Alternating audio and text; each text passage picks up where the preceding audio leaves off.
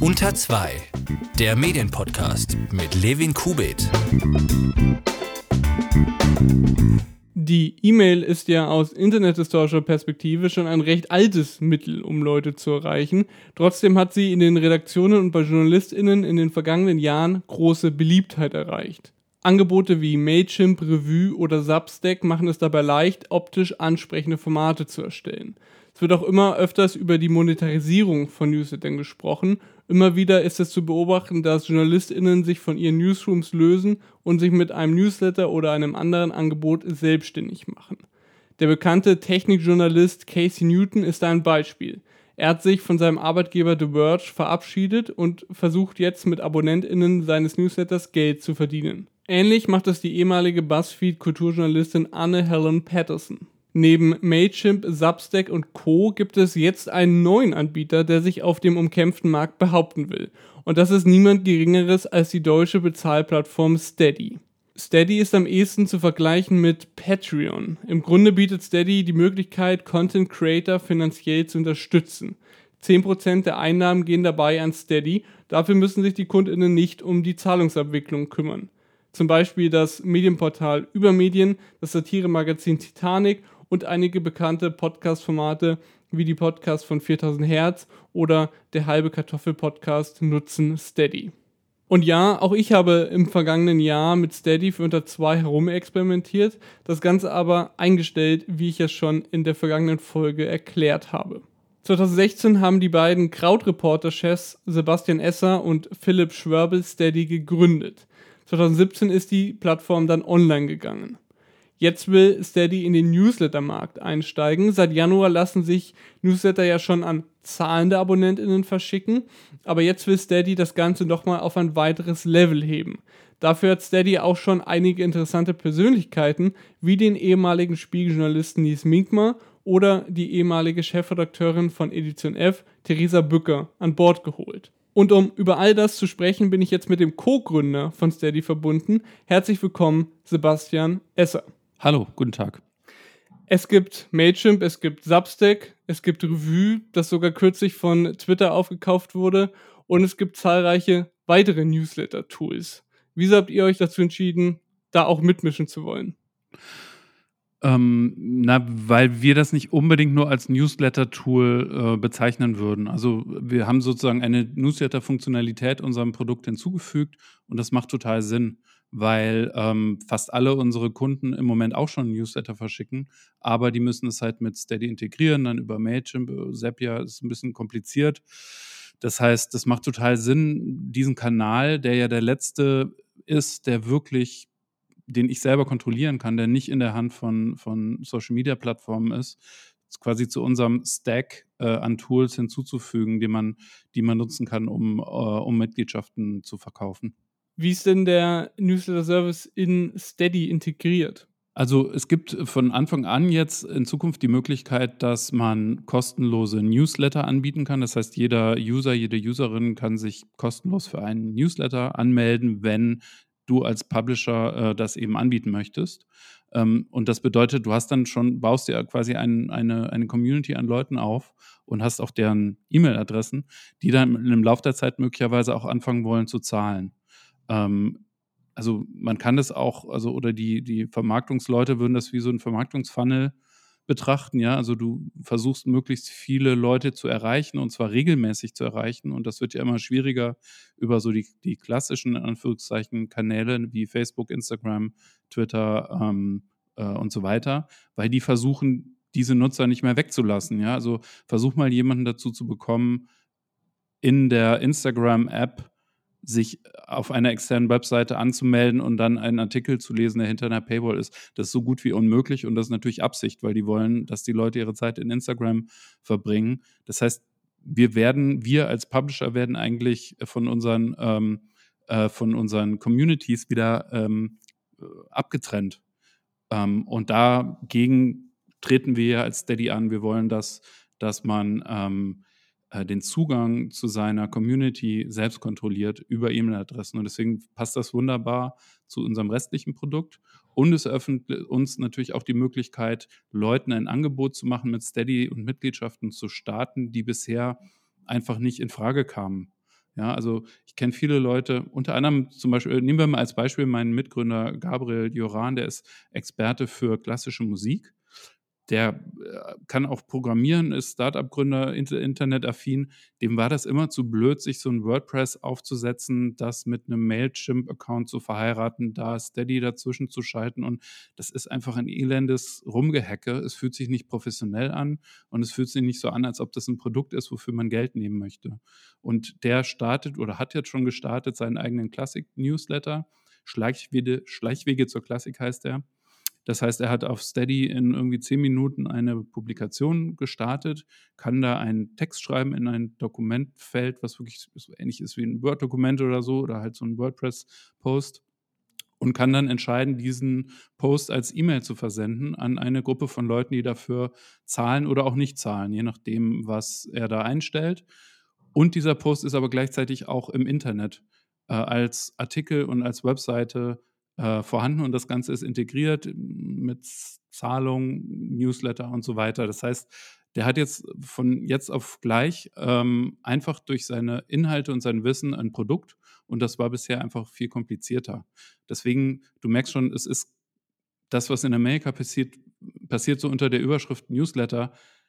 Ich glaube, das stimmt gar nicht. In Wirklichkeit gleichen sich diese Stacks an Tools immer weiter an. Das ist normalerweise eine Webseite, da ist, äh, da ist Newsletter mit dabei, da ist auch Audio mit integriert. Ich meine, das gilt ja sogar für Twitter oder Facebook äh, oder sogar Instagram, Snapchat und so weiter mit den Stories, dass sich einfach die Funktionalitäten immer mehr angleichen und es so, so einen Standard-Stack an Publikationstools gibt. Ähm, in unserem Fall ist es halt so, dass wir ein europäischer Anbieter sind, dass wir ein unabhängiger Anbieter sind, dass wir nicht die Daten und den Zugang zur Community wegsperren, so wie die äh, Plattformen. Ähm, äh, unterbrich mich, wenn ich, wenn ich zu viel äh, monologisiere, aber das, was, was, was du eben beschrieben hast, nämlich dass, ähm, dass Twitter Review gekauft hat und sozusagen sagt, zahl was für exklusive Tweets, das ist ja alles super. Es ist, es ist auch im Grunde eine Bestätigung dessen, dass wir auf das richtige Pferd gesetzt haben mit Steady. Nur dann ist man halt der nächsten Social-Media-Plattform ausgeliefert. Ähm, und deswegen ähm, denken wir, dass es besser ist, zu einem Anbieter wie Steady gerne natürlich direkt zu uns zu kommen ähm, oder uns direkt anzurufen, anstatt sich sozusagen der nächsten Plattform auszuliefern. Das hast du super viel angesprochen. Ich würde jetzt mal einen Punkt rauspicken und zwar den, dass, dass euer Newsletter-Tool jetzt eigentlich gar nicht, gar kein reiner Newsletter ist. Wenn du das jetzt so beschreibst, oder beziehungsweise ihr habt das ja auch auf der Webseite, heißt das ja auch nicht Newsletter, sondern eigentlich Posts. Und, und man baut diesen Post und verschickt ihn dann per Newsletter. Wenn man das jetzt aber den Newsletter gar nicht so wirklich als reinen Newsletter betrachtet, ähm, aber ihn dann als solchen verschickt, hat es ja dann zumindest als für die LeserInnen ein Nachteil, weil wenn, wenn du da jetzt Videos einbettest und oder Sprachmemos äh, etc., was ja auf einer Webseite easy abzuspielen ginge, ist das ja im Newsletter nicht so leicht möglich.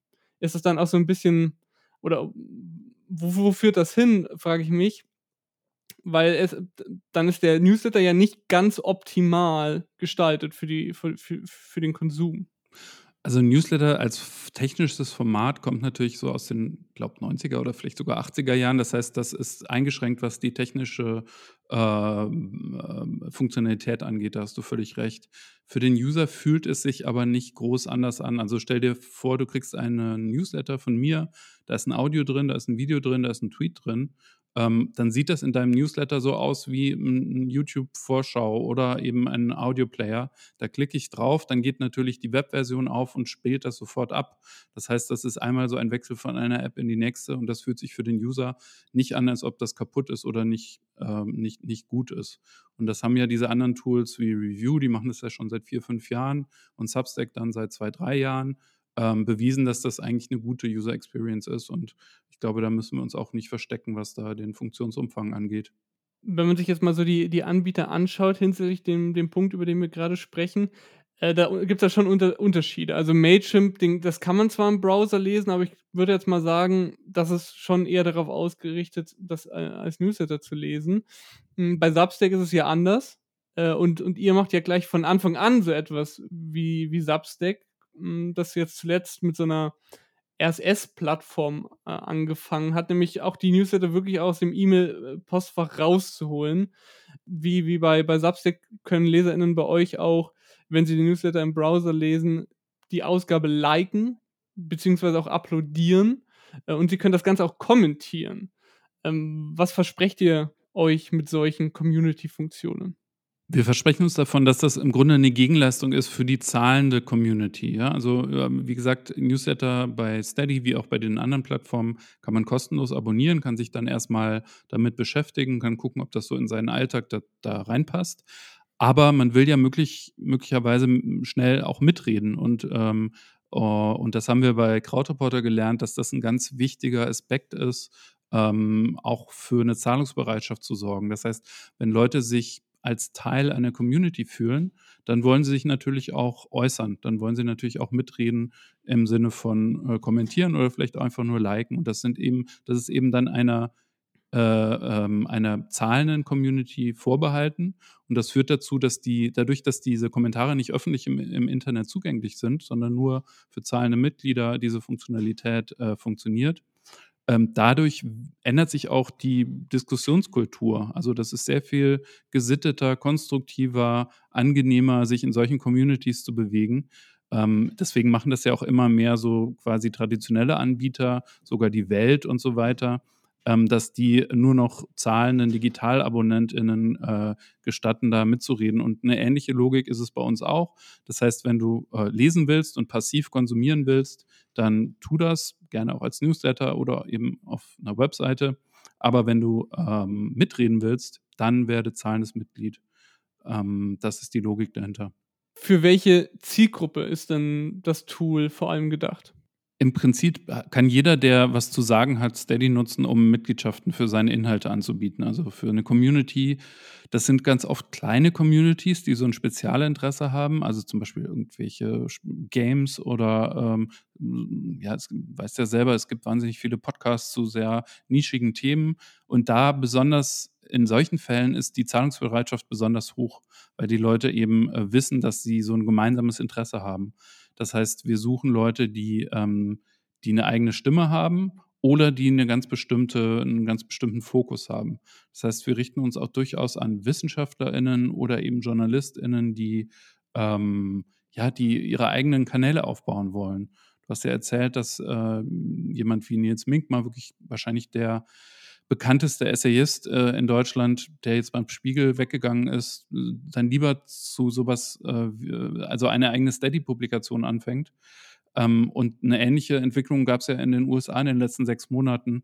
Und es spricht einfach dafür, dass die, ähm, dass die PublizistInnen eben auch einen direkten Draht zu ihrem Publikum suchen, weil sie merken, dass, dass die Sache eigentlich nur kompliziert, verkompliziert, wenn da noch jemand dazwischen sitzt, der ja auch immer mitverdienen will.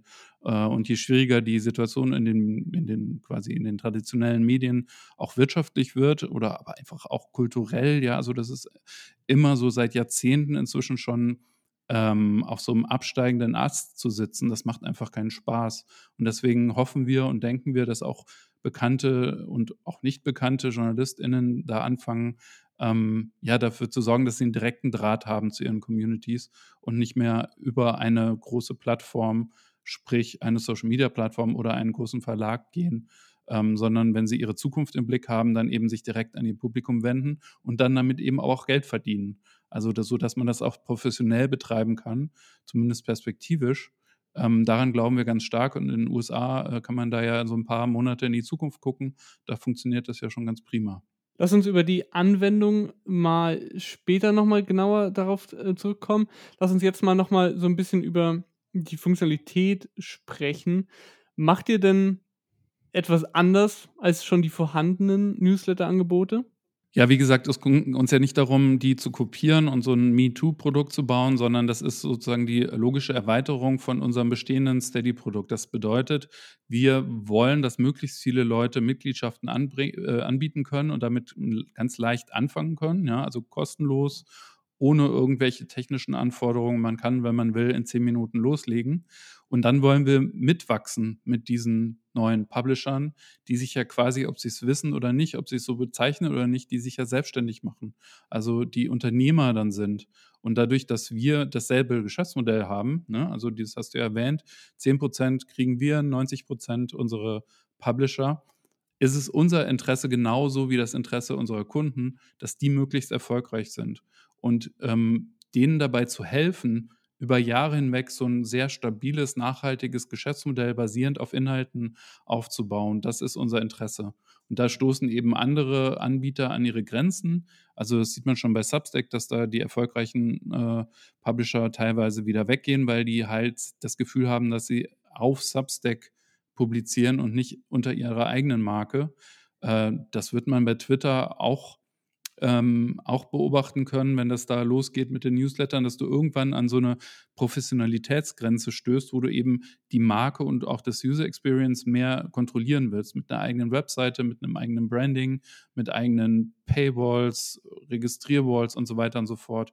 Und darauf waren wir bisher ja schon spezialisiert, also dass Anbieter wie Übermedien, Perlentaucher, Titanic, Krautreporter, Steady nutzen konnten, um das sehr professionell zu betreiben, ohne groß investieren zu müssen und ohne große technische Aufwände. Und wir wollen sozusagen jetzt so den ganzen Weg, die ganze Karriere oder den, die ganze Laufbahn eines Publishers vom, ich muss jetzt dringend mal was schreiben und per E-Mail verschicken, bis zu, ich bin ein professionelles Magazin, ähm, das äh, äh, irgendwie mehrere Mitarbeiter hat und, und, und mehrere 10.000 Euro Umsatz im Monat macht und so diesen ganzen Weg kann man mit Steady gehen und, äh, und wir wollen dabei helfen. Man kann es ein bisschen vergleichen wie so eine Plattenfirma, ja. Also wir, wir, wir sind eine Indie-Plattenfirma für, äh, Entschuldigung, diesen Begriff habe ich gerade äh, erfunden. Ich weiß nicht, wie, wie nachhaltig das ist, aber ähm, wenn man sich da umguckt und, und, und guckt, wer ist da noch und was haben die für eine Geschichte hinter sich, so eine ähnliche äh, äh, äh, so einen ähnlichen Weg versuchen wir eben mit unseren Kunden zu gehen. Und das Schöne daran ist, dass es halt so nachhaltig ist. Ja? Also Medien sind ja immer davon betroffen, dass äh, irgendeine Algorithmusänderung das ganze Geschäftsmodell crasht oder dass eben die Printleser wegsterben und so weiter. Diese Mitgliedschaften mit so einem Churn, der im Schnitt unter 2% ist, also unter 2% der Leute kündigen im Monat, wenn man das so Printleuten oder auch Digital-Abo-Leuten erzählt, dann kriegen die Tränen in den Augen. Ähm, also durch diese enge Verbindung zwischen Publikum und, und Publishern ist das ein sehr stabiles, nachhaltiges Geschäftsmodell. Ähm, also im Schnitt sind über die Hälfte der Mitglieder nach zwei Jahren noch an Bord. Das heißt, selbst wenn die nur fünf, Monat, äh, fünf Euro bezahlen, ist jedes einzelne Mitglied äh, weit über 100 Euro wert, dass man da neu gewinnt. Und, und da kann man dann auf Jahre hinaus mit rechnen. Das heißt, diese Stabilität, die ganz vielen Leuten in den Medien inzwischen fehlen, die ähm, kommt durch Mitgliedschaften wieder zurück. Und das ist für mich als gelernter Journalist, als den ich mich auch immer noch sehe, ähm, das Attraktive daran. Jetzt hast du am Anfang deiner Antwort gesagt, dass sich Creator zum Beispiel auf Substack oder auf Twitter so ein bisschen zu doll als Teil der Plattform sehen oder sich so dort zu doll dort präsent sind. Inwiefern ist es dann bei Steady nicht der Fall, wenn, weil wenn Leute dort ihr Newsletter anbieten äh, oder sonstige Tools dafür nutzen, steht ja Steady schon auch immer mit im Raum. Nicht immer. Also bei, bei, uns hast du eben die Wahl. Also guck dir zum Beispiel an einen dir artverwandten Podcast wie, äh, Was mit Medien. Die haben dann eine eigene WordPress-Webseite äh, zu ihrem Podcast. Da können sie Steady-Tools äh, integrieren, können auch unsere Paywalls nutzen. Das heißt, die müssen nicht dieses Steady-Produkt ähm, nutzen. Sie können es tun, wenn sie wollen, und sie nutzen Teile davon, indem sie zum Beispiel ihren Mitgliedern ähm, äh, E-Mails schicken über das Steady-System. Aber du hast die Wahl. Äh, in diesen anderen quasi Systemen sind das so geschlossene Welten und da musst du dich entweder dafür entscheiden oder äh, woanders hingehen. Wenn du das alles so erzählt, erzählst, hört sich das eigentlich an, als wäre das der logische Schritt, jetzt von Steady eben auf, auch auf Newsletter zu setzen, beziehungsweise das anzubieten. Wieso kommt es dann erst jetzt? Weil wir begrenzte Mittel haben. Natürlich ist es auch nicht so, als ob wir uns nicht haben inspirieren lassen von Substack. Also ehrlich gesagt, wir kennen die auch und haben immer mal wieder Kontakt. Also es ist ja bisher, also diese ganze Creator Economy ist ja bisher relativ klein gewesen. Es, es gab jetzt einen riesigen Hype so in den letzten äh, zwölf Monaten, aber davor äh, waren wir da eigentlich ganz gut in, äh, im Gespräch, auch mit, mit, mit, ja, also die Leute von Review haben wir auch mal gesprochen und von Patreon uns mal besucht und so weiter. Also ähm, natürlich beobachten wir uns gegenseitig. Und wie gesagt, das ist ja auch nicht auf diese Newsletter-Tools beschränkt. Also ich, ich, äh, ich würde äh, deine HörerInnen da bitten, so ein bisschen abstrakter sich die Sache anzugucken. Im Grunde geht es doch immer darum, ich schreibe irgendwas und dann distribuiere ich das über verschiedene Kanäle. Im Fall von Audio ist das ein Podcast, aber da gibt es ja dann auch so Liner Notes dazu. Ähm, Im Fall von einer E-Mail kann es eben äh, das E-Mail-Postfach sein. Dann kann ich das als Tweet verschicken, als äh, äh, quasi als ähm, Push-Notification in der App. Aber im Prinzip ist es ja, der Kern ist ja immer so dieses Piece of Content, um die herum dann wiederum eine soziale Unterhaltung stattfindet. Und genau das passiert ja auch auf diesen riesigen Social-Media-Plattformen nicht anders.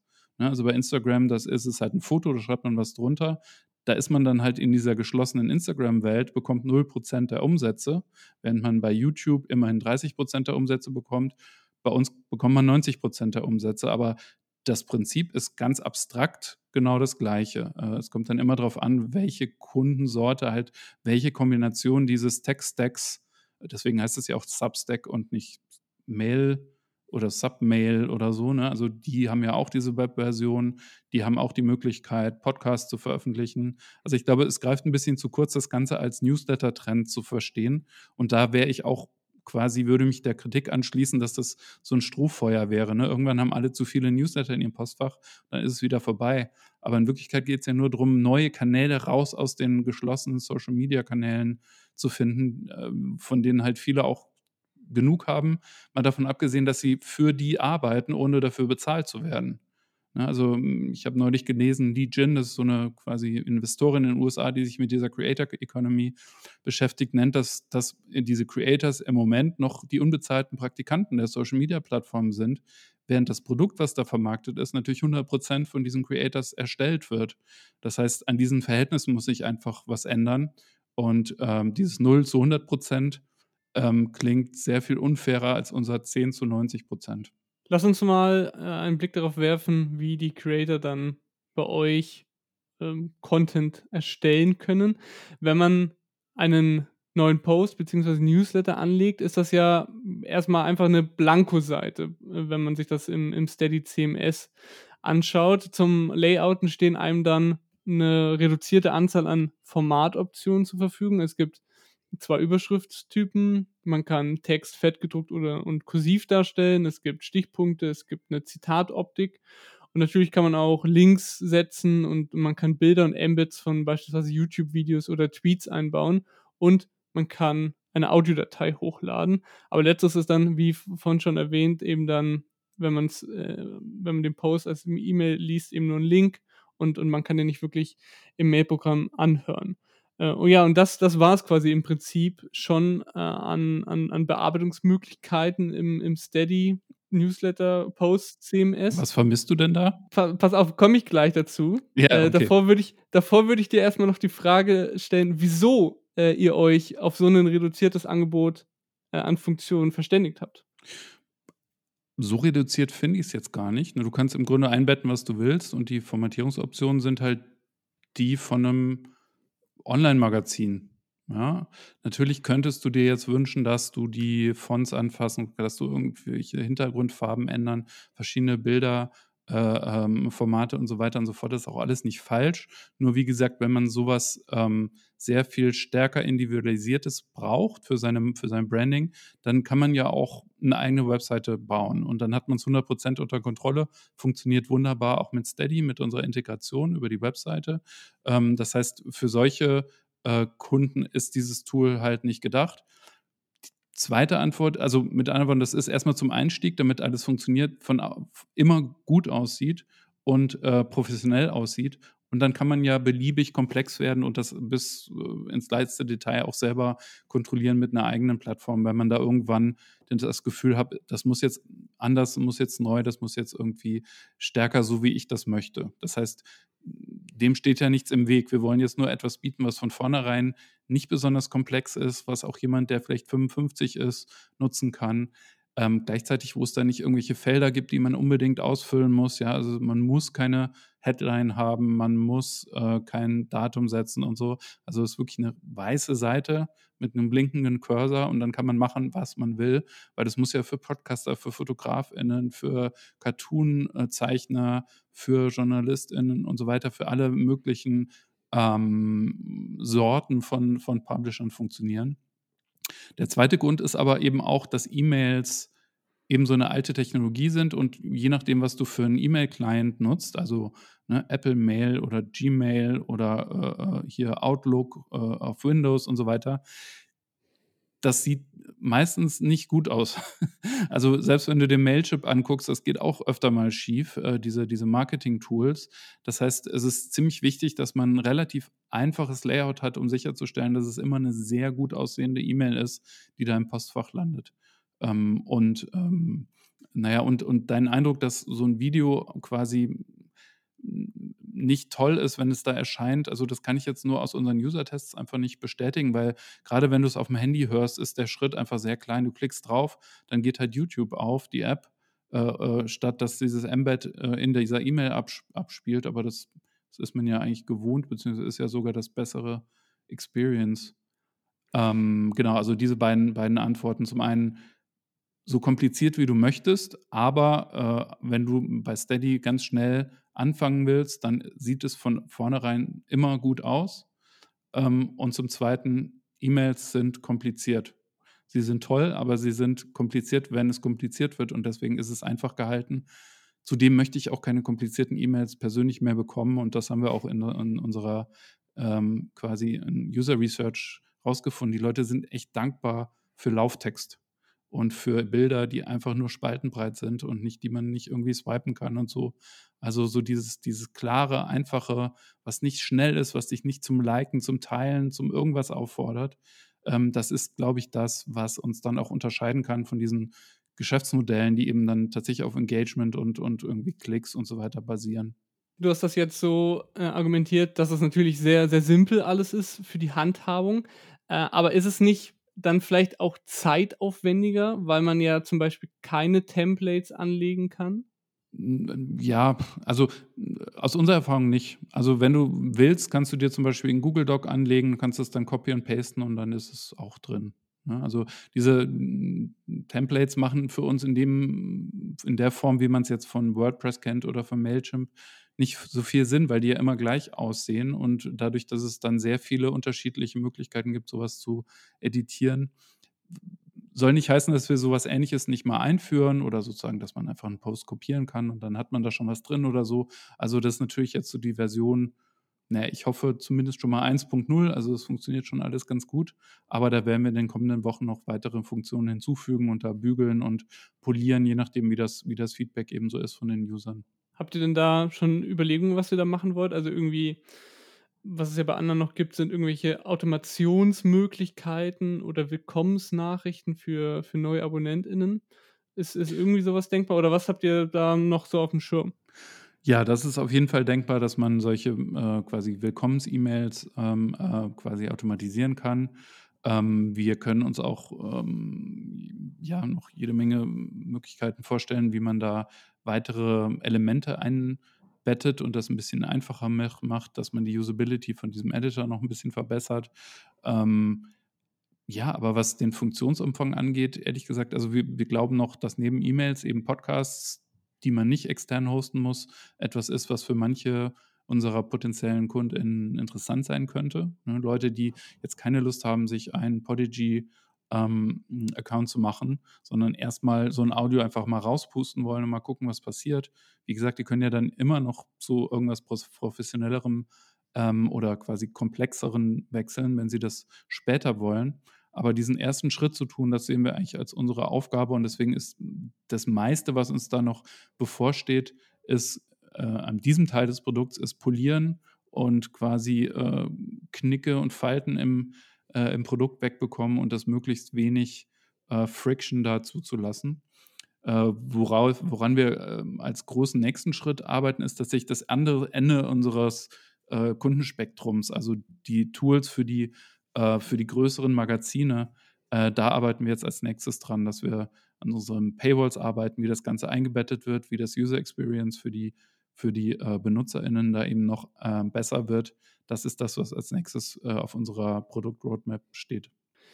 Ich konnte mir jetzt ja schon den, diese, diesen Bearbeitungsmodus anschauen, weil der ja schon seit Januar verfügbar ist. Hm, wie schaut denn der Anmeldeprozess aus? Also wie, wie, was für Möglichkeiten haben die Leute, um quasi neue AbonnentInnen zum Newsletter zu holen? Also die Anmeldemaske, wie wird das alles ausschauen? Also das siehst du jetzt dann auch schon ab nächster Woche ähm, äh, auf der Steady-Plattform und das wird in Zukunft dann eben auch auf externen Webseiten möglich sein, nämlich dass du am Fuß der Seite immer so eine Bar nennen wir das, also so eine, äh, so eine, so eine Leiste hast, wo man direkt seine E-Mail-Adresse eingeben kann, kann es auch so hochfahren und sich noch ein bisschen besser informieren oder die Publisher können da nochmal so einen Pitch geben, warum sollte man jetzt da Mitglied werden.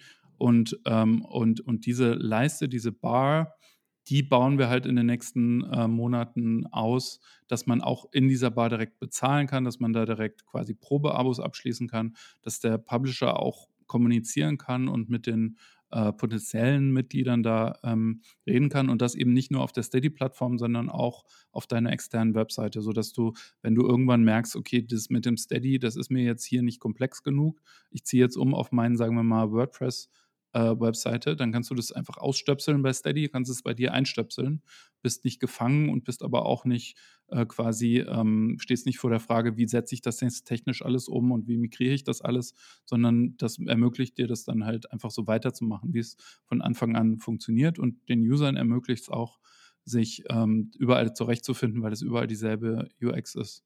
Auf Steady haben ja viele ähm, Publisher das so eingestellt, dass sie verschiedene Modelle haben, also verschiedene Preisstufen. Ich hatte das auch so äh, bei, bei unter zwei so gemacht, dass es, glaube ich, vier verschiedene Stufen gibt. Wird es denn auch möglich sein, wenn man sich jetzt mal dieses Stufenmodell, äh, wenn man das weiterdenkt, dass man, dass man sich einzelne Angebote herauspicken kann. Also dass man angenommen, angenommen, ich habe einen Paid, Pod, äh, Paid Newsletter und einen Paid Podcast und eine Webseite mit Paywall. Und, und ähm, dass ich dann sagen kann, okay, ich bin aber jetzt nur interessiert als, als Leser am Newsletter oder nur am Podcast und zahle deswegen nur 3 Euro anstatt 10, was ich für das ganze Angebot zahlen müsste. Also das könntest du, so ein Modell könntest du schon jetzt umsetzen mit Steady. Es wäre halt so ein bisschen kompliziert. Also da haben wir ehrlich gesagt bisher die Nachfrage einfach nicht äh, gehört, weil das sind ja dann wirklich sehr unterschiedliche Zielgruppen, ne? Also Leute, die an Podcasts interessiert sind, aber nicht an Newslettern und dann wiederum andere, die nicht an der. Also könnte man schon überlegen, drei verschiedene Publikationen anzulegen bei Steady. Aber du kannst es, wenn du, wenn du willst, auch so wie du es beschreibst, eigentlich jetzt schon umsetzen, dass du halt verschiedene Pakete hast, die haben verschiedene Gegenleistungen ähm, und diese Gegenleistungen zugänglich zu machen, kann man an die verschiedenen Pakete dranhängen. Ich hoffe, das wird jetzt nicht zu technisch, aber das geht im Prinzip schon jetzt. Newsletter werden ja auch immer mehr so zu einer Tracking-Schleuder. Welche Tracking-Arten wird Steady anbieten? Keine. Also wir, wir, wir werden schon äh, Statistiken äh, anzeigen, ja, also äh, Click-Rates, Open-Rates, aber nicht auf welche Links wann von wem geklickt worden sind.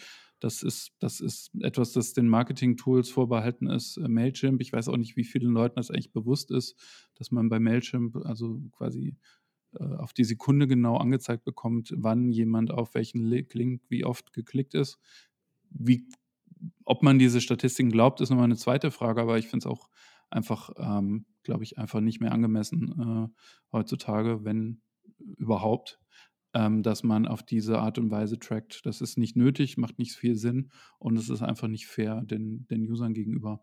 Ist es dann auch so eine gewisse Haltung, dass ihr sagt, so, Zahlen sind nicht so wichtig?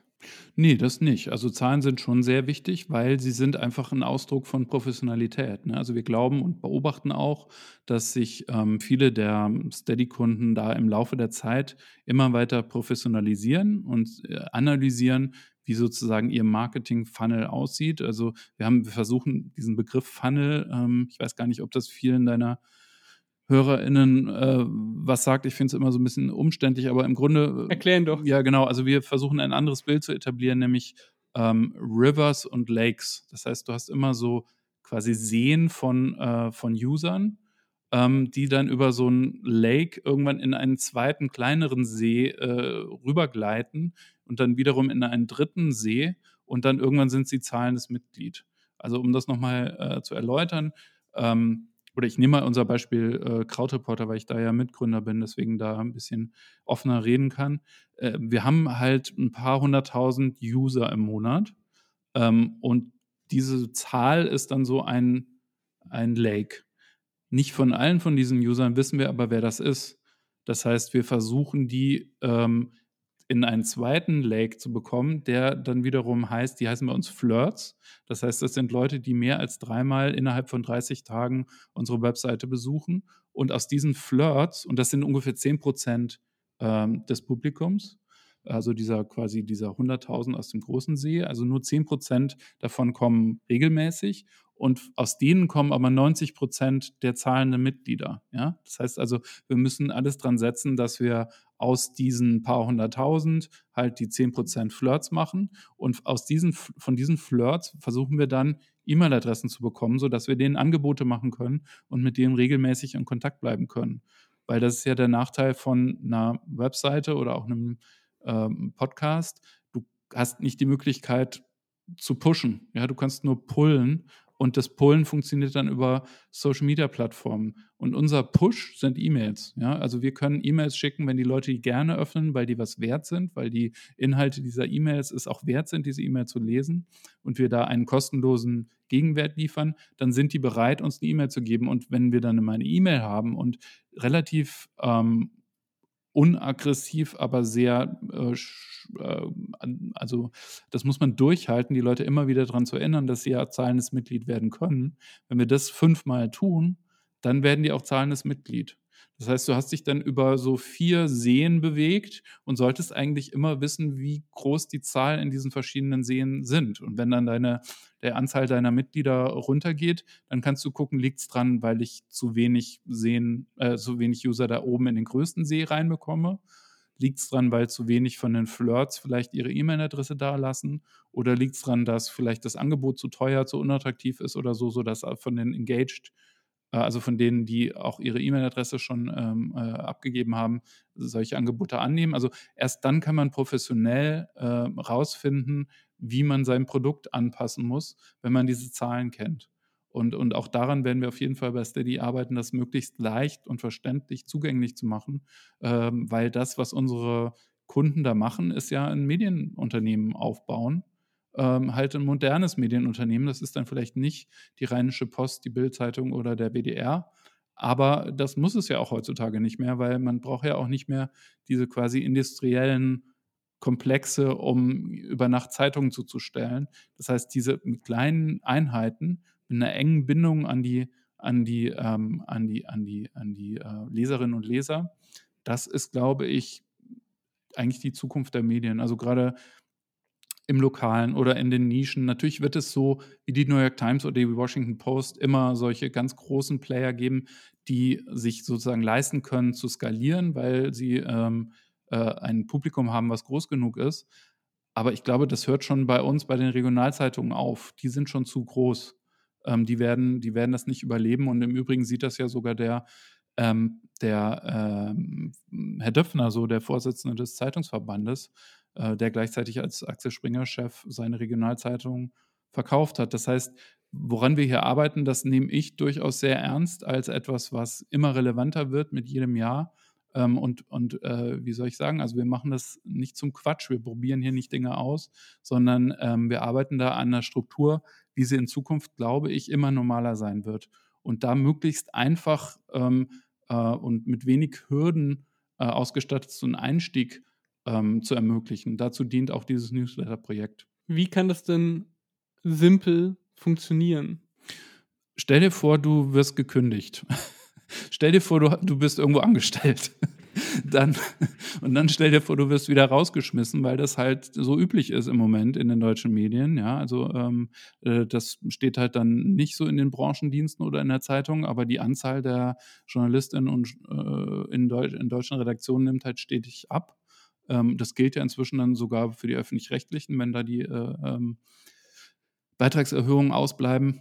Oder stell dir vor, du bist äh, Wissenschaftler äh, äh, und, und sozusagen ähm, äh, merkst, dass das nichts mehr wird mit dieser Professorenstelle. Oder du hast ein Hobby, was dir super wichtig ist und du merkst, da sind ganz viele andere Leute, denen das wichtig ist.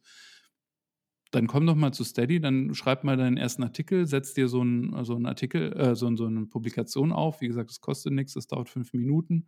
Und dann schreib mal den ersten Artikel und versuch, ob du nicht die Leute direkt erreichst. So, und dann fängst du halt an, diesen ersten Lake zu füllen. Ja, man könnte es auch anders, ein anderes Bild wäre, du, du brauchst eine Torte, um dann ein Stück davon zum Zahlen zu bringen. Das heißt, je nachdem, wie groß deine Torte ist, desto größer ist auch das Stück und desto relevanter wird das auch wirtschaftlich. Das heißt, du musst am Anfang erstmal versuchen, so eine möglichst große Torte zu schaffen. Deswegen würde ich immer raten, mit dem Newsletter jetzt erstmal kostenlos zu starten oder sozusagen die Zahlung freiwillig zu machen. Und ähm, ja, und je mehr ähm, Leute da zusammenkommen, desto wahrscheinlicher ist es, dass das dann auch relevante Summen sind, ähm, die durch zahlende Mitgliedschaften oder äh, durch zahlende Mitglieder dann zu, zusammenkommt. Ja, das ist klar, aber wie, unter, wie wollt ihr die Leute unterstützen, eben von einem Lake in den nächsten zu kommen? die sieht erstmal so aus, dass wir diese Daten transparent machen, ne? weil die, die meisten Leute haben nichts von Marketing oder so jemals gehört, also unter anderem ich. Also das musste ich mir alles sehr äh, mühsam erarbeiten. Ähm, und, ähm, und diese Mechanik überhaupt erstmal verständlich zu machen, dass Ne, also oft stehen Leute, die einfach sehr gute Publizisten sind davor und ähm, überlegen, wieso habe ich denn heute äh, kein neues Mitglied gewonnen? Ähm, und das Ganze, was ich eben beschrieben habe mit den Rivers und Lakes, das ist einfach, das ist sehr logisch, weil man es ihnen einmal erklärt und dann verstehen sie es auch sofort. Aber so denkst du ja nicht als Redakteurin oder so. Äh, du schreibst halt deinen Artikel ähm, und ähm, äh, oder dein Stück, äh, schneidest dein Stück und so weiter. Aber das war bisher nicht so Teil des Journalistendaseins. Das heißt, dieses unternehmerische Mindset, quasi äh, erstmal herzustellen, dadurch, dass man Transparenz schafft über diese Daten, das ist tatsächlich Teil unserer Aufgabe. Weil was, was man dann tun kann, ist relativ hm, klar, ja. Also da, und natürlich helfen wir dann auch mit irgendwelchen ähm, Webinaren und Blogposts und so weiter und so fort. Da gibt es aber auch im Internet inzwischen wahnsinnig gute Materialien. Was ich auch super empfehlen kann, ist zum Beispiel das Projekt von der vom Membership Puzzle an der New York University, die mehr oder weniger so ein Handbuch geschrieben haben, wie man äh, mitgliedschaftsfinanzierte Medien aufbaut.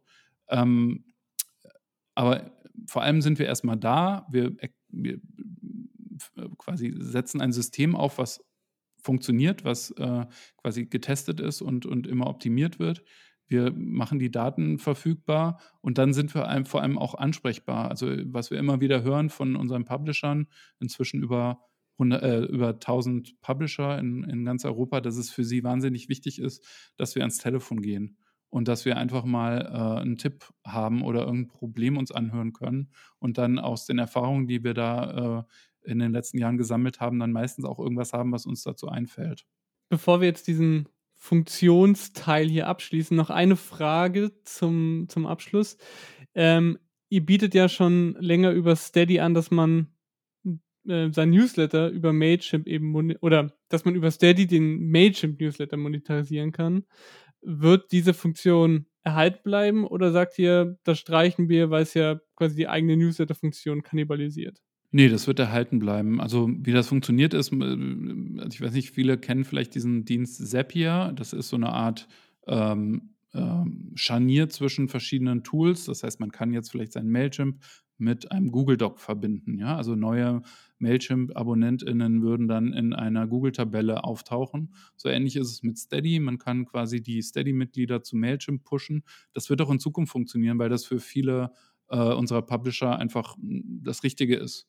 Also wir versuchen da nicht irgendwie äh, was wegzunehmen, sondern wir versuchen möglichst viel Flexibilität möglich zu machen, weil, ähm, wie ich anfangs ähm, so versucht habe zu erklären, wir versuchen ja immer dabei zu sein und zu unterstützen, je professioneller das das wird. Und wenn jemand äh, dazu lieber Mailchimp nutzt, dann ist das für uns ja auch wirtschaftlich nachvollziehbar einfach okay. Ne? Also wir wollen ja einfach immer mitverdienen. Das heißt, wir tun einfach alles, dass unsere Kunden da möglichst äh, gute Tools zur Verfügung haben und das gut miteinander harmoniert.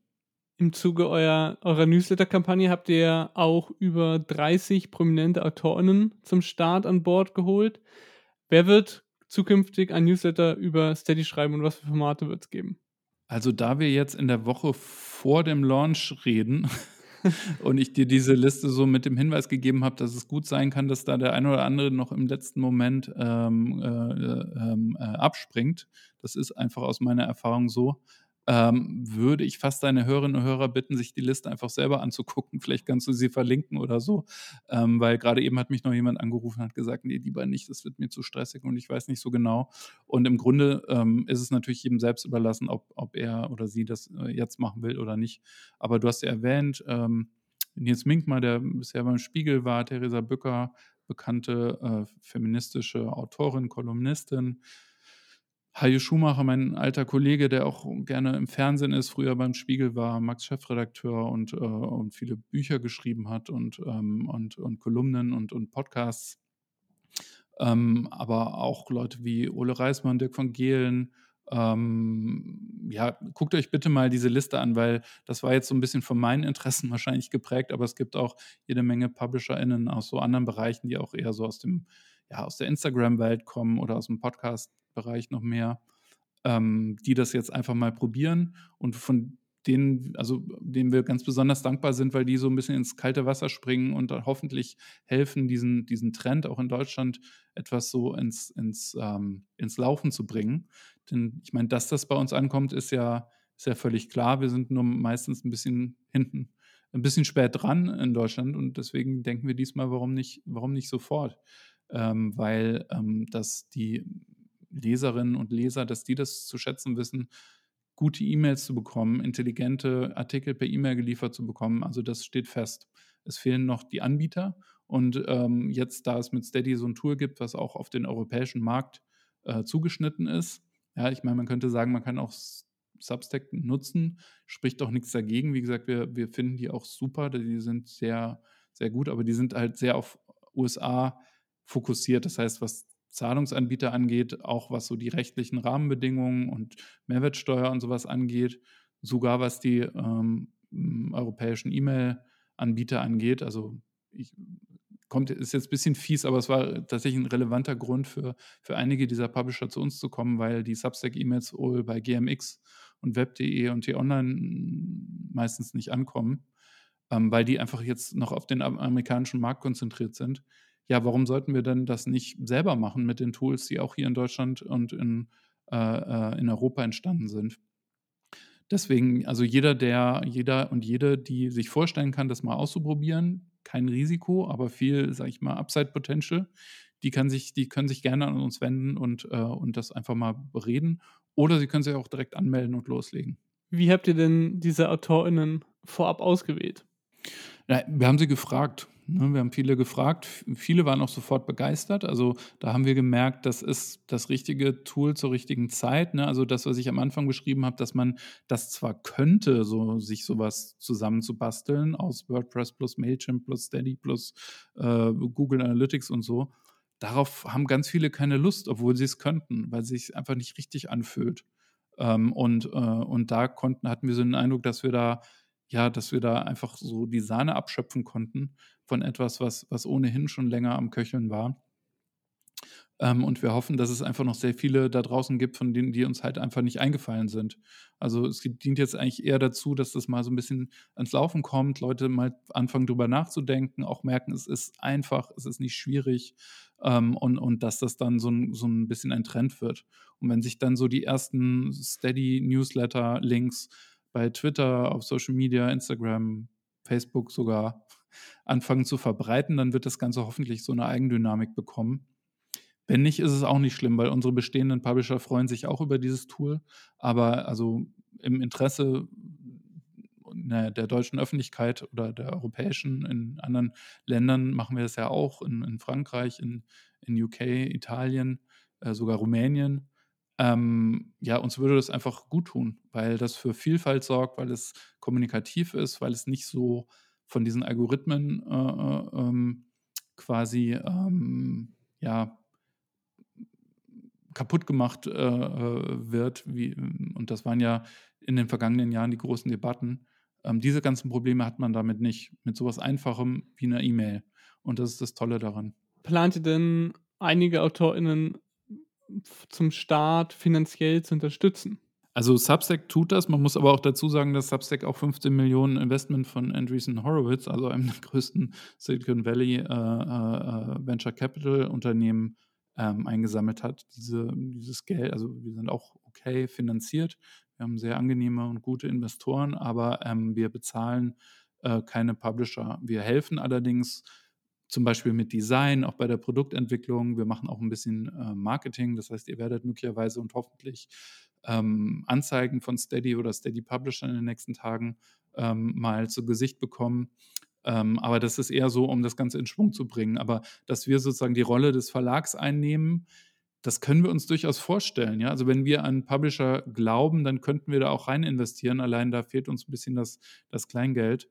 Ähm, aber das wäre durchaus ein nicht dummes Geschäftsmodell, weil oft kann man eigentlich schon sehr gut voraussagen, dass jemand erfolgreich ist und dem dann im Vorhinein oder dieser Person im Vorhinein ähm, das Geld wie bei einem Buchverlag oder so, äh, ne, also bei, einer, bei einem, einem Vorschuss ähm, äh, auszuzahlen, so wie das Substack macht, ist nicht dumm. Aber an dieser Stelle sind wir im Moment jedenfalls noch nicht. Also wenn jemand ähm, ähm, sich sowas vorstellt, dann, dann muss er möglicherweise noch ein bisschen warten. Wenn es denn jemals kommt, kann ich nicht versprechen.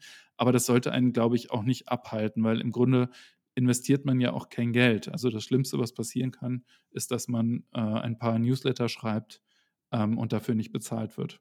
Substack geht ja teilweise noch ein bisschen weiter, ist nur Geld hm, zu, mit, mit, nur mit Geld zu unterstützen. Äh, die haben auch angekündigt, AutorInnen rechtlich zu unterstützen und, und, und ähm, irgendwie RedakteurInnenarbeit abzunehmen, also Korrektur lesen, die Newsletter zu verschicken, zu designen. Ähm, ist sowas auch, auch denkbar oder plant ihr sowas? Wir können es jedenfalls nicht vertraglich zusichern. Ja, also wir haben schon in der Vergangenheit auch unsere Publisher, die in Probleme geraten sind, nicht im Regen stehen lassen. Ähm, aber im, im Endeffekt ist das, äh, ist das eine Geldfrage. Also wie gesagt, Substack hat da ein bisschen tiefere Taschen. Ähm, es ist vor allem auch, warum die das machen, ist es vor allem eine psychologische Hürde. Die wollen halt äh, erreichen, dass die Leute, äh, die von den etablierten Verlagen kommen, das als, ähm, dass die da so ein bisschen noch eine, einen Sicherheitslayer ähm, äh, darunter wissen. Das ist auch smart, das ist auch schlau äh, und wir, wir, wir ähm, können uns das durchaus vorstellen. Aber wie gesagt, das erstens haben wir dieses Bedürfnis bei unseren Interviews jedenfalls noch nicht so gehört.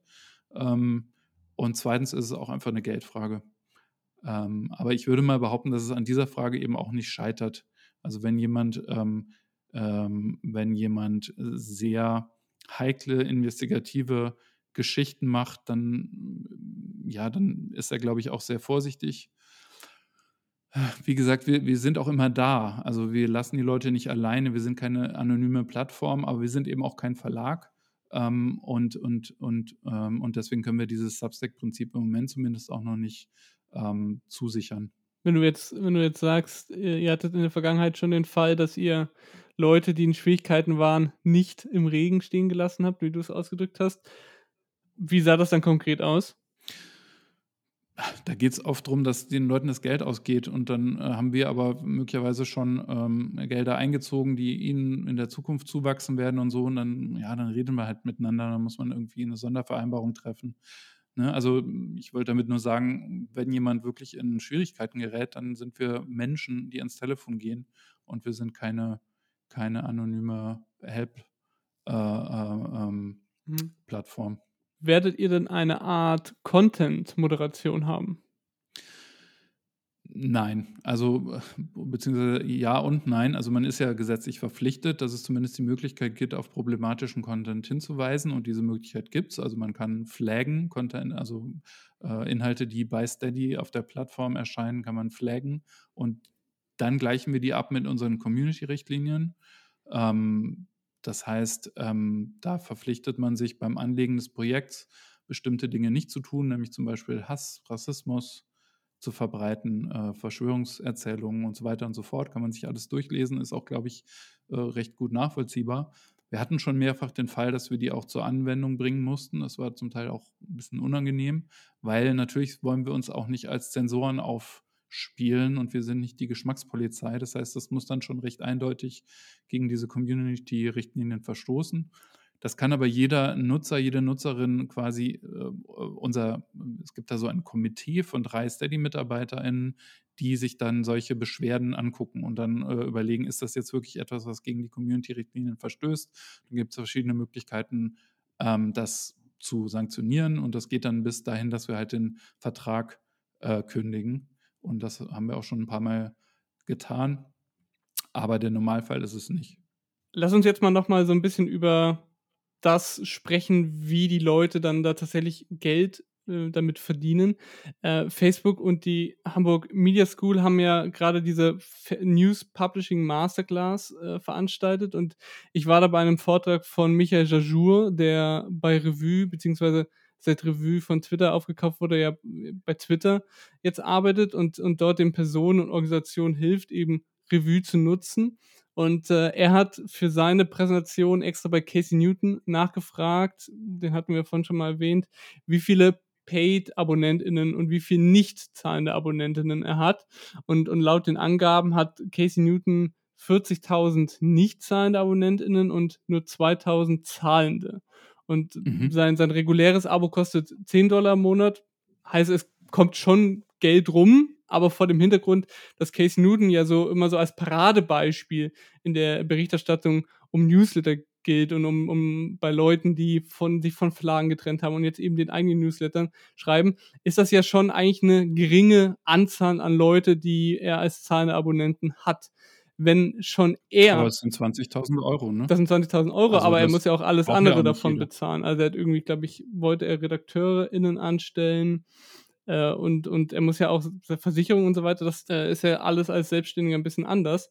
Also wenn schon er keine so große Abonnentinnenzahl erreicht, wie sollen dann andere davon leben können? Also es werden nicht alle davon leben können, das ist völlig klar. Ähm, äh, aber manche eben schon. Ähm, und allein das ist es ja wert. Ja, also ich, ich habe ja auch nichts davon, irgendwie den Leuten das Blaue vom Himmel zu versprechen, aber äh, bei Steady zahlen wir halt momentan alle fünf Wochen eine Million Euro aus an unsere Publisher. Ähm, Wäre schön, wenn es zwei Millionen sind und heute in einem Jahr ist es wahrscheinlich zwei Millionen. Ja, wir bauen das noch auch äh, auf. Ne? Und da der ähm, ähm, Kollege da von Substack, der ist, ähm, ist ja auch noch nicht so lange dabei. Also es ist, was wir halt merken, ist, deswegen heißt die Firma ja auch Steady, es ist nichts, was krasse Ausschläge hat. Es ist selten, dass es mal total in den Himmel geht und dann am nächsten Tag kündigen alle oder so. Das ist einerseits schade, weil natürlich hätten alle gerne möglichst schnell möglichst viel Geld. Auf der anderen Seite ist diese Stabilität auf lange Sicht das, was gerade für journalistische Publikationen das, was das so besonders wertvoll macht. Die Planbarkeit und die Nachhaltigkeit. Die Leute, wenn die einmal dabei sind, dann bleiben die dabei und dann bleiben die auf Jahre hinaus dabei. Und das ist, das, das ist der Vorteil. Aber natürlich ist es erstmal schwierig, die Leute überhaupt zum Zahlen zu bringen. Und da ist es sehr wichtig, dass man auch lernt, zuzuhören und viel zu kommunizieren und zu erfahren, was es denn ist, was diese Zahlungsbereitschaft ausmacht. Und das ist leider etwas, was wir nicht einfach so quasi in einen Blogpost schreiben können, sondern das ist bei jeder Community ein bisschen was anderes. Da können wir schon beraten. Bei manchen ist es halt wichtiger, dass die ähm, äh, Zugang zu äh, exklusiven Inhalten schaffen. Bei anderen ist es wiederum wichtiger, dass es sich wie so eine Art Spende anfühlt. Äh, dann wieder andere, da geht es darum, dass die Sachen früher bekommen oder dass die halt sich sogar persönlich treffen oder so.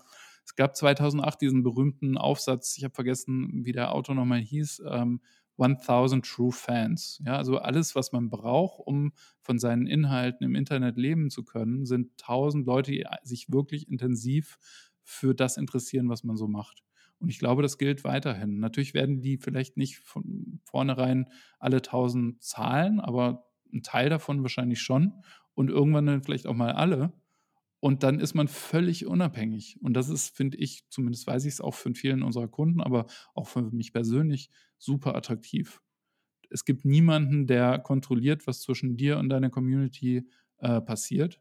Ähm, du bist natürlich abhängig, aber nur von diesen Leuten, die dir Geld geben, obwohl sie nicht müssten. Und das gibt einem eine super große inhaltliche, äh, innerliche Freiheit.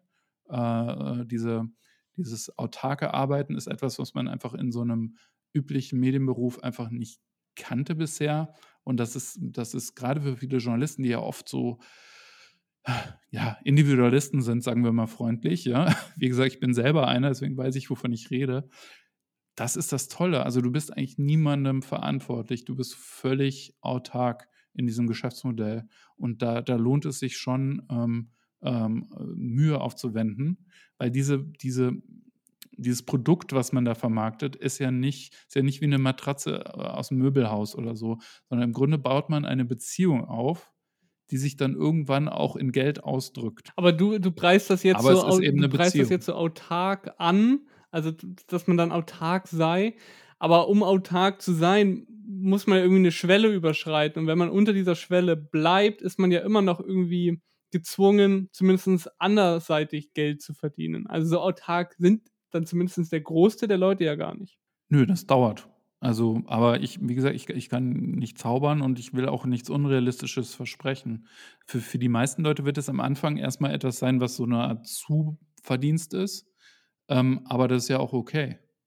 Ne, also man baut sich aber immerhin etwas auf, was dann langfristig stabil ist, während Aufträge, man sieht es jetzt hier mit Corona, irgendwelche Events oder so, die können halt über Nacht einfach mal wegbrechen. Oder die Zeitung macht zu oder so. Aber das ist immerhin schon mal da, das kann man zum Wachsen bringen und da kann man eben auch einfach durch die, also durch seine Arbeit was dran ändern. Also schreib den besseren Artikel in deinem nächsten Newsletter, der wird sich weiter verbreiten. Also so wachsen unsere Kunden. Also Steady Publisher wachsen im Schnitt, also im Durchschnitt. Das heißt, da sind viele dabei, die sehr wenig wachsen, manche, die stärker wachsen. Aber im Durchschnitt wachsen alle mit 18 Prozent im Jahr. Das heißt, äh, und, und die sind keine Marketing-Genies, sondern das ist einfach diese Arbeit, ähm, diese publizistische Arbeit, die sich im Grunde so ein bisschen selbst vermarktet, wenn sie denn interessant genug ist. Ähm, aber, aber wie gesagt, also das ist schon ein hartes Brot. Ich will jetzt niemandem ähm, versprechen, dass das wie so eine Art äh, Krypto irgendwas ist, wo man sozusagen über Nacht ähm, äh, Crypto Queen ist. Das, das funktioniert halt leider einfach nicht. Aber ich glaube, das erwartet ja auch niemand, sondern ähm, das Schöne ist halt, dass, äh, dass es zumindest eine Perspektive ist, die nach oben zeigt. Und, äh, und wie gesagt, es gibt bei Steady sehr viele, die davon ziemlich gut leben können inzwischen. Wechseln wir doch jetzt nochmal in die AbonnentInnen, in die KonsumentInnen-Perspektive. Wenn sich jetzt immer mehr JournalistInnen mit eigenen Formaten selbstständig machen und sich also von ihren ArbeitgeberInnen lösen, stelle ich mir da einfach aus AbonnentInnen-Perspektive die Frage, wo führt das Ganze hin? Wie viele einzelne Abos von mehr oder weniger kleinen Angeboten soll man sich leisten können? Ja, sag du doch mal. Also, was ist denn so eine Summe, die man, die du denkst, die man vielleicht bereit wäre zu zahlen? Sind das 30 Euro, 60 Euro, 10 Euro? Ja, das, das, die Sache, die ja dahinter steckt, ist ja, wenn, wenn sich jetzt irgendwie fünf JournalistInnen, jetzt einfach mal exemplarisch, von, einem, von einer Zeitung trennen, die ich irgendwie für, weiß nicht, 20 Euro im Monat gelesen habe, muss ich halt jetzt für die einzelnen Angebote, jetzt irgendwie sagen wir mal, das kostet von jedem 10 Euro, ähm, 50 Euro zahlen. Und das summiert sich ja dann immer rauf. Also quasi das, was ich. Aber die, bei der Zeitung, da hatte ich ja 95 Prozent gar nicht interessiert. Und die 20 Euro, die sind es ja auch nicht. Es sind ja meistens 35 Euro und mehr. Ähm, das heißt, du kannst ja dann viel stärker auswählen. Kann man auch wieder problematisch finden, aber im Zweifel gibt es die Zeitung halt auch bald nicht mehr. Also deswegen. Aber, aber führt diese, ähm, klar, also, führen diese mhm. Mikropublisher dann nicht zu so einer Zerstückelung der Medienbranche? Ja. Auf der anderen Seite geh mal an einen Bahnhofskiosk, das kommt mir schon jetzt ganz schön zerstückelt vor. Und da hast du halt die Möglichkeit, ähm, ähm, sehr viel äh, zielgenauer genau die Autorinnen und Autoren zu unterstützen oder eben zu abonnieren, ähm, denen, du, äh, denen du besonders verbunden bist oder deren Arbeit du besonders wichtig findest. Ne, also, also jetzt mal angenommen, du bist ja Medienjournalist, du könntest jetzt zu Steady gehen, kannst über Medien, kannst was mit Medien, kannst Bildblog, ähm, was noch, also es gibt sicher noch ein paar andere, äh, abonnieren oder nur ein paar davon. Das ist doch super. Vorher gab es diese Inhalte nicht. Ähm, und die interessieren halt dich, also unterstelle ich jetzt mal, sorry, ein bisschen mehr als irgendjemand anders, der halt lieber den Perlentaucher liest oder, oder gar äh, ähm, ja, keine Ahnung, mit Vergnügen, also so eine Art äh, Ausgehtipps oder, oder ein Stadtmagazin äh, wichtiger findet für, sein, für seine Realität. Also ich, ich weiß nicht, ob das schlechter ist. Es ist vielleicht auch nicht besser, wo ich glaube schon, dass es besser ist, weil das Geld einfach genau da ankommt, äh, wo, äh, wo das produziert wird.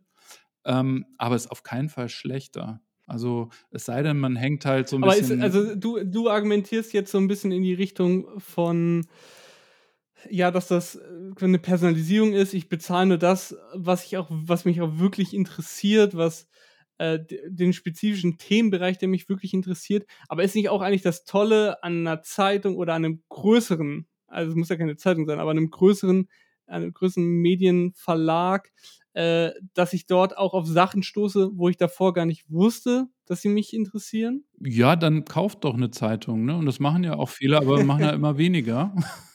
Also ich muss auch sagen, also dieses Gejammer von den Zeitungen geht mir auf den Nerv, weil ähm, du hast es vielleicht verfolgt, diese ähm, Presseförderung, die kriegen jetzt nochmal eine Viertelmilliarde Euro hinten reingepustet von der Bundesregierung, obwohl der Durchschnittsleser halt weit über 60 ist.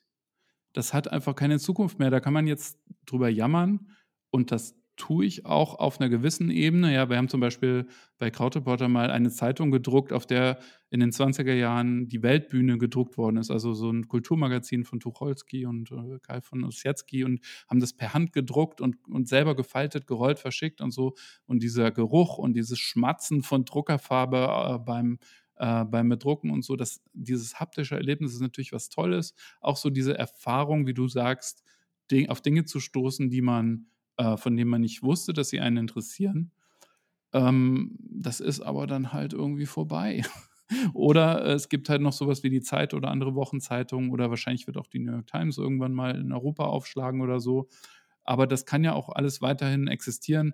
Nur ich finde nicht, dass das irgendwie ähm, ein Problem ist, weil davon gibt es ja noch viel zu viel für meinen Geschmack. Ne? Also wenn, also ich, ich, ich sage es jetzt wirklich ganz hart, weil ich mich so über diese Presseförderung ärgere. Also da werden quasi Monopollisten gefördert. Diese Tageszeitungen in den Regionen, die sind in fast allen Fällen, die ich kenne, und es gibt sicher gute Regionalzeitungen, aber in der Mehrheit der Fälle, zumindest die ich kenne, aber ich, ich würde wetten, dass es wirklich so ist, die sind einfach schlecht die sind einfach kaputt gespart. Das sind Monopolisten, die nicht im Wettbewerb stehen. Die Leute mögen das nicht mehr, sie lesen es nicht mehr, niemand abonniert die mehr. Und, ähm, und, und, und dann so zu tun, als ob das ein Kulturgut ist, ja, da, da, da, da wehre ich mich auch als Journalist dagegen, weil die einfach zu schlecht sind. Wenn jemand äh, in einer Lokalredaktion ähm, da sitzt und jeden Tag drei Seiten produzieren muss, ähm, dann ist das das einfach auch nicht mehr wert. Dann ist es, wäre es viel besser, wenn es in diesem Ort äh, äh, einen lokalen Newsletter gäbe. Da könnten dann vielleicht tausend Leute für zahlen und dann hätte man endlich wieder Lokaljournalismus. Aber die, die, diese, ähm, ja, diese, diese Nostalgie ähm, einer des Nachtrauern einer Medienrealität, die es wahrscheinlich nie gab und auf jeden Fall heute auf keinen Fall mehr gibt, ähm, äh, ja, die, die macht mich inzwischen so ein bisschen aggressiv, weil wir bauen sozusagen etwas auf, was viel nachhaltiger ist, wo die Inhalte, die da entstehen, journalistischen Qualitätskriterien viel eher entsprechen als vieles, was da draußen unterwegs ist. Und trotzdem müssen wir uns rechtfertigen. Also bitte nimm das nicht persönlich, du kriegst jetzt was ab, was, was sich bei mir so ein bisschen aufstaut müssen wir uns rechtfertigen, obwohl wir ja gerade ins Risiko gehen als digitale Publisher, ja, also und wir kriegen keine Viertelmilliarde Euro, um Lokalzeitungen aufzubauen. Damit könnte man das ganze Land zupflastern mit lokalen Newslettern, die wirtschaftlich tragfähig wären. Äh, stattdessen werden davon VR-Brillen gekauft. Ja, also die, diese Presseförderung ist dazu gedacht, dass man Relaunch macht, dass man äh, äh, Kulturseminare mit seiner Redaktion macht, dass man VR-Brillen kauft und dass man Facebook-Anzeigen schaltet. Okay. Also das ist ein Witz. Okay, ich sehe, ich seh, dass du darüber erbost äh, bist, ja, ja, ich will jetzt nicht diesen, den, den Topf mit der Presseförderung weiter nee, aufmachen. Ist, ist in Ordnung, aber äh, also es, ich sehe auch nicht so, wie sich das ausschließt, sondern im Gegenteil, das, was da zerbröselt, was kaputt geht, was einfach sozusagen auch an demografischen Entwicklungen liegt, dem geben wir, ähm, also dieser Struktur, die fangen wir ja auf. Die Leute, die da rausfliegen, die da kündigen, die haben jetzt andere Möglichkeiten. Und das ist ja toll. Also das ist nicht eine Alternative mhm. oder sozusagen, das eine ist besser oder schlechter, sondern das ist so ein, so ein Übergang. Und es ist doch gut, dass es das gibt. Im Zuge dieser vielen kleinen Angeboten, Angebote werden ja, wird ja oft über Bundles gesprochen. Erwägt ihr oder generell, wie findest du das, dass jetzt wieder diese kleinen Angebote gebündelt werden und erwägt ihr, dass man das bei Steady auch machen kann?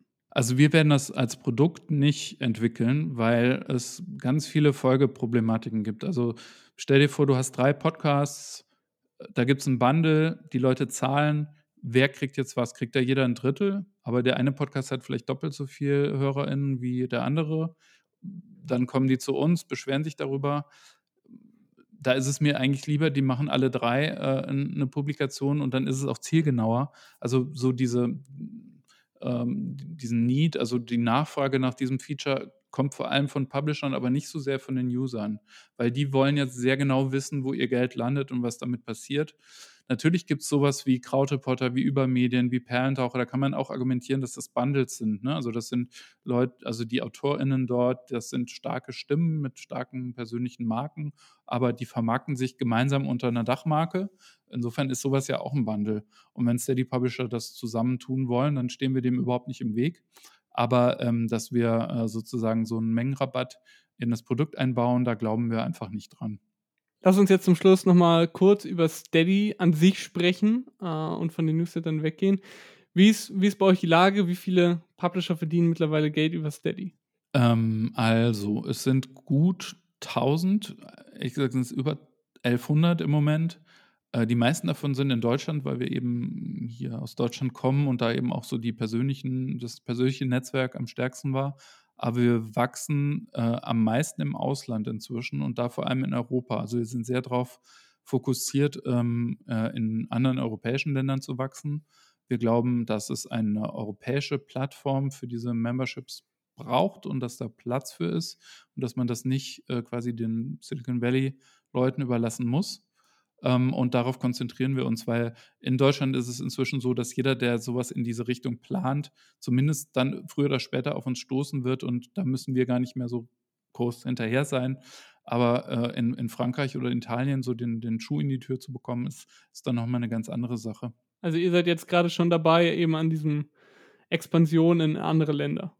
Ja, ja, und auch schon äh, ziemlich erfolgreich. Also es gibt auch äh, große äh, ähm, Publikationen, ähm, also groß im Sinne äh, also unserer ähm, in, in, in, unserem Bereich, die vor allem im Ausland äh, äh, groß sind. Entschuldigung, ich rede gerade ein bisschen komisch, aber zum Beispiel das Gelder-Magazin, das ist ein Magazin für intersektionale schwarze Frauen. oder das Gay Times Magazin, ähm, in den USA und in Großbritannien. Ähm, Louis Media, das ist so der, der größte oder eine der größten äh, Podcast-Netzwerke in Frankreich ist dabei. Pomelo, so eine Gastronomie, also die, die Spitzengastronomie in, in Paris, da als Newsletter. Ähm, genau, also wir, wir äh, Slow News in Mailand. Also wir sind, wir sind relativ äh, international auch als Team aufgestellt und, und haben viele Leute aus verschiedenen Ländern und sind dabei, ähm, ja, neue Publisher in, in europäischen Ländern, zu, in anderen europäischen Ländern vor allem zu finden. Wer ist denn international, aber auch in Deutschland so der Erfolg, wer sind die erfolgreichsten Publisher? Und damit ich jetzt nicht erfolgreich im Sinne von, wer macht jetzt unbedingt nur am meisten Umsatz, sondern äh, vielleicht auch irgendwelche anderen Indikatoren, Wachstum äh, und so weiter. Wer ist da am erfolgreichsten? Ich, äh, ich könnte es dir sagen, ich, ich, ich möchte es nicht, weil im Grunde, äh, Also erstens, ähm, ich, ich darf es auch nicht, ne, weil das ist ja quasi das Geschäft unserer Publisher. Manche sind bereit, das zu veröffentlichen. Also es gibt ja die Möglichkeit, äh, bei Steady anzuzeigen, wie viele Mitglieder man hat. Ähm, es gibt auch so ein paar Trends, die ich dir sagen kann, nämlich dass zum Beispiel im Moment halt so Leute, die sich mit Sport und die man zu Hause machen kann, denen geht es besonders gut ne, aus, aus nachvollziehbaren Gründen. Es gibt auch viele, die einfach so in der Pandemie nochmal ähm, gemerkt haben, dass ähm, so Communities, die die über Jahre aufgebaut haben, dann auch bereit sind, einem zu helfen. Also das gilt vor allem auch so für Comic-Artists wie, wie Joscha Sauer, nicht lustig, oder Ralf Rute oder Flix. Ähm, genau, ja, wie soll ich das weiter umschreiben? Und, und dann gibt es äh, einfach, am liebsten sind mir ehrlich gesagt die Leute, die das kontinuierlich über Jahre hinweg stabil ein okayes Wachstum haben. Ähm, und, und das ist echt, es macht am meisten Spaß, sich das anzugucken, wie die einfach jeden Monat ein kleines bisschen größeres Budget haben, ein kleines bisschen professioneller werden können, dann irgendwann die ersten Mitarbeiter einstellen ähm, dann, dann sieht das auf einmal besser aus und so. Also das ist, das, das Ganze ist, ist manchmal kommt es mir vor wie so ein Computerspiel, wo sich so ein kleines Universum so unter ein, an, unter ganz großen Anstrengungen natürlich äh, so langsam zusammen zusammenstückelt und das, das macht einfach total viel Spaß, sich das anzugucken. Wie viel Umsatz verdient denn ein Publisher im Durchschnitt? Ähm, warte mal, das gucke ich mal kurz noch nach, weil das auch so leicht schwankt, aber mhm. ich habe es da vorliegen, aber also ein, ähm, ein, der Durchschnittspreis von einem Mitglied ist 5,22 Euro im Moment. Das heißt, pro Mitglied verdient ein Publisher oder macht ein Publisher 5,22 Euro Umsatz. Ähm, und wir haben äh, so um die 110 oder gut 110.000 zahlende Nutzer. 280.000 User haben wir inzwischen aber ein Steady-Login äh, mit Zahlungsdaten hinterlegt. Das heißt, ähm, was der genaue Durchschnittsumsatz ist, kann ich dir gar nicht sagen, weil es so heterogen ist, dass, dass diese Zahl einfach nicht so viel bedeutet. Ne? Es gibt Leute, die verdienen irgendwie 80.000 Euro im Monat oder mehr. Und dann gibt es wieder viele, die halt ein paar hundert oder sogar weniger verdienen. Aber die, die Geld verdienen oder die eine relevante Summe verdienen, das sind inzwischen so ungefähr 1100 Leute. Wie hat sich denn die Corona-Krise auf Steady ausgewirkt? Habt ihr das irgendwie gemerkt? Ja, ja, wir haben es ganz deutlich gemerkt. Also das war tatsächlich so eine Art, äh, wir sind da so ein bisschen Kriegsgewinnler, sage ich mal. Einfach weil äh, das dazu geführt hat, dass für viele Leute dieses Werbegeschäftsmodell nicht mehr funktioniert hat oder dass Events nicht mehr funktioniert haben. Und deswegen war das für viele Publisher ein Anlass, jetzt endlich mal damit anzufangen, was sie sich schon lange vorgenommen hatten. Natürlich hatten auch viele Leute nicht viel zu tun, sind zu Hause äh, quasi viel im Internet gewesen und so. Also insgesamt sind wir da wirklich sehr viel schneller gewachsen als sonst. Das gab so einen richtigen Bump. Im vergangenen Jahr hat ja sich die von Steady eigentlich gar nicht so groß unterscheidende Plattform OnlyFans viel Aufmerksamkeit bekommen. Auch wenn die Zielgruppe laut Anbieter ja offen ist, wird das vor allem für freizügigere Inhalte genutzt. Nachdem sich Steady von, von der Idee eigentlich gar nicht so groß unterscheidet, sind Erotikinhalte eigentlich äh, für euch vielleicht eine mögliche neue Zielgruppe oder wird Steady sogar schon für, für sowas genutzt? Nee, also alles, was pornografisch ist, geht bei uns auch jugendschutzrechtlich also gar nicht. Ähm, wir wollen es aber auch nicht. Ja? Also inzwischen sind diese, gibt es ja nicht nur OnlyFans, Steady, Patreon, Substack und so. Es gibt ja wirklich Dutzende Plattformen für die verschiedensten Nischen. Also dieses Ganze, was man unter diesem Begriff Creator Economy oder Passion Economy zusammenfasst, das ist inzwischen schon eine riesige äh, Industrie. Das kriegt man vielleicht gar nicht so mit, weil es da bisher noch keinen Begriff für gab. Aber inzwischen ähm, ist, das, ist das eine große Sache. Da muss man auch, äh, müssen wir als Firma sicherstellen, dass wir da quasi Sortenreihen ähm, in unserer, äh, also genau die Tools anbieten, die unsere Zielgruppe brauchen. Und dazu gehören jedenfalls so Not Safe for Work oder Porn gehört bei uns nicht dazu. 2017 seid ihr mit Steady an den Start gegangen. Es hat sich eine ganze Menge getan, jetzt eben zuletzt die Newsletter. Was wird als nächstes kommen? Als nächstes arbeiten wir daran, dass wir noch professionellere Tools unseren größeren Publishern anbieten. Wie gesagt, oft wachsen unsere kleineren Publisher ja da auch da rein, also kleiner im Sinne von Umsatz und Anzahl der MitarbeiterInnen und so weiter. Ähm, also wir, wir, wir werden Tools anbieten, die es noch schlauer anstellen, User äh, Potenziale, also Mitgliederpotenziale zu heben. Ja, also dass wir besser erkennen, wer von den Nutzern auf deiner Webseite oder in deinem Podcast oder so ist denn am wahrscheinlichsten ein zukünftiges zahlendes Mitglied und äh, werden dann versuchen zu helfen, dass diese Leute möglichst effizient eben auch ähm, Mitglieder werden. Das heißt, wir wollen jetzt, nachdem wir sozusagen ganz am, am, am, wie soll ich sagen, am linken Rand, also für Leute, die noch keine eigene Community haben, keine eigene Plattform betreiben, ein Tool eingeführt haben, setzen wir jetzt am rechten Rand an, nämlich für die, die, ähm, die äh, quasi professionellere Tools brauchen, die man vielleicht aus den großen äh, Digital-Abo-Anbietern kennt und den entsprechenden Firmen, die solche Tools anbieten, wie Piano zum Beispiel, in Deutschland Celera One das musst du erklären, was das ist. Ja, das sind so Anbieter von Spezialsoftware, die dir, die so jemanden wie der Welt oder dem Spiegel oder der Zeit helfen, ähm, ihre riesigen, ähm, äh, ihren riesigen Traffic dann auch in, in Digital-Abos zu überführen. Und die tun das, indem sie besonders schlau darin sind zu erkennen, ähm, was ist das für ein User, der hier gerade kommt? War der oder die schon mal auf der Seite? Haben die sich so verhalten, dass man darauf schließen könnte, dass sie häufiger kommt oder dass sie besonders wahrscheinlich ähm, mal in Zukunft zahlendes Mitglied sein wird. Wann zeigt man dieser Person welches Angebot an? Also bittet man sie erstmal zahlendes Mitglieds, äh, äh, ähm, äh, kostenlosen Newsletter zu abonnieren oder macht man direkt quasi ein Sonderangebot oder so und das Ganze automatisiert, sodass das äh, einfach möglichst gut funktioniert. Und solche Tools, an denen bauen wir so in den nächsten halben Jahr. Und heißt, äh, ihr wollt diese Tools jetzt quasi anbieten für die Publisher von Steady, die jetzt gerade eben so äh, drüber hinaus wachsen? Oder sagt ihr auch, wir wollen mit diesen Tools auch auf die großen Verlage zugehen? Nee, die großen Verlage sind nicht wirklich unsere Zielgruppe. Also die haben ihre eigenen Tools, die haben auch Strukturen, mit denen es schwierig ist für so ein Startup wie unserem klarzukommen. Da müssen immer sieben Leute sieben Sachen unterschreiben und da findet sich immer jemand, der Nein sagt. Also ähm, es gibt schon Verlage, mit denen wir auch zusammenarbeiten oder zusammengearbeitet haben. Zum Beispiel ähm, hatte Z von, vom Zeitverlag, also das quasi junge Portal, was jetzt inzwischen aber als äh, Ressort in, in die in, in Zeit Online aufgegangen ist, ein Mitgliedschaftsprogramm äh, über Steady angeboten.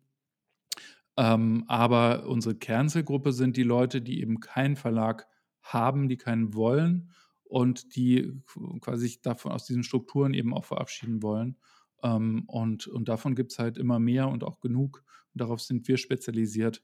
Also wir, wir, wir sind so in der Mitte. Ja? Also jemand wie die New York Times oder die FAZ ist sicher nicht unsere Kunden, ähm, aber ähm, Leute, die eben auch nur 12 Euro im Monat verdienen, die sind möglicherweise bei Patreon dann besser aufgehoben. Wir sind so dazwischen. Also jemand, der das ernst meint, der eine starke Stimme hat und da ein Geschäft draus machen will, ähm, zumindest nichts dagegen hat, damit auch Geld zu verdienen, der oder die sind bei Steady an der richtigen Stelle. Sebastian, vielen Dank für die Einblicke und für deine Zeit. Vielen Dank dir, Levin, und alles Gute. Unter zwei, das Interview. Das war das Interview mit Steady Co-Gründer Sebastian Esser. Wenn euch das Gespräch gefallen hat, lasst doch gerne eine Bewertung bei Apple Podcast da. Ich glaube, ich muss nicht erklären, wieso das hilfreich ist. Oder empfehlt die Podcast-Folge weiter. Für Feedback, Kritik, Anregungen und alles weitere erreicht ihr mich über Twitter, Instagram, LinkedIn oder klassisch per E-Mail an unter 2 podcast at gmail.com. Wenn ihr mir sicher und verschlüsselt schreiben wollt, findet ihr in den Show Notes meine Trema-ID. Wie in der vergangenen Folge schon erklärt, erscheint dieser Podcast fortan unregelmäßig. Wenn ihr unter zwei abonniert habt, hören wir uns aber auf jeden Fall in unbekannter Zukunft wieder. Unter zwei gibt es bei Apple Podcasts, Spotify und der Podcast-App eurer Wahl. Wir hören uns, bis bald und tschüss.